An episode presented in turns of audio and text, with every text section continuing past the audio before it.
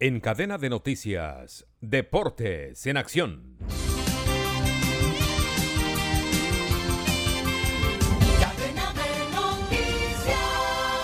La fecha número 3 del fútbol argentino cerró ayer con el empate 1-1 entre Barraca Central y Unión de Santa Fe.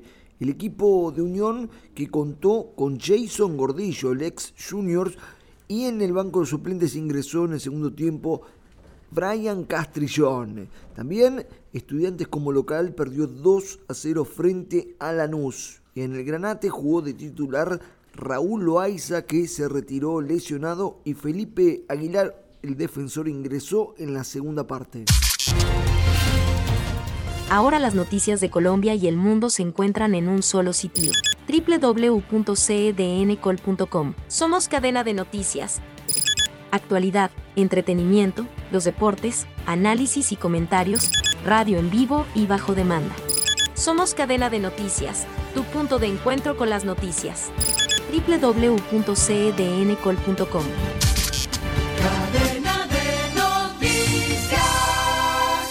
De esta manera, Lanús es el único puntero del fútbol argentino con puntaje perfecto, 9 de 9.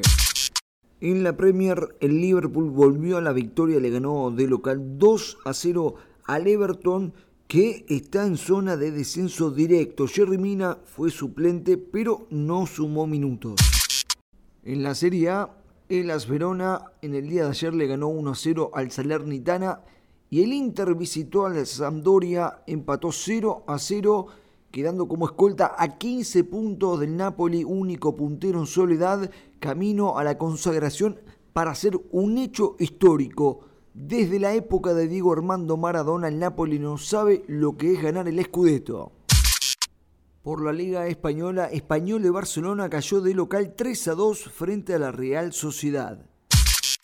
Y McLaren y Aston Martin presentaron sus autos para intentar pelear adelante en la Fórmula 1. Los equipos ingleses revelaron a sus vehículos para la próxima temporada. La histórica escudería de Walking tendrá a Lando Norris y Oscar Piastri. El team que tiene el apoyo de fábrica incorporó a Fernando Alonso y sigue Lance Stroll.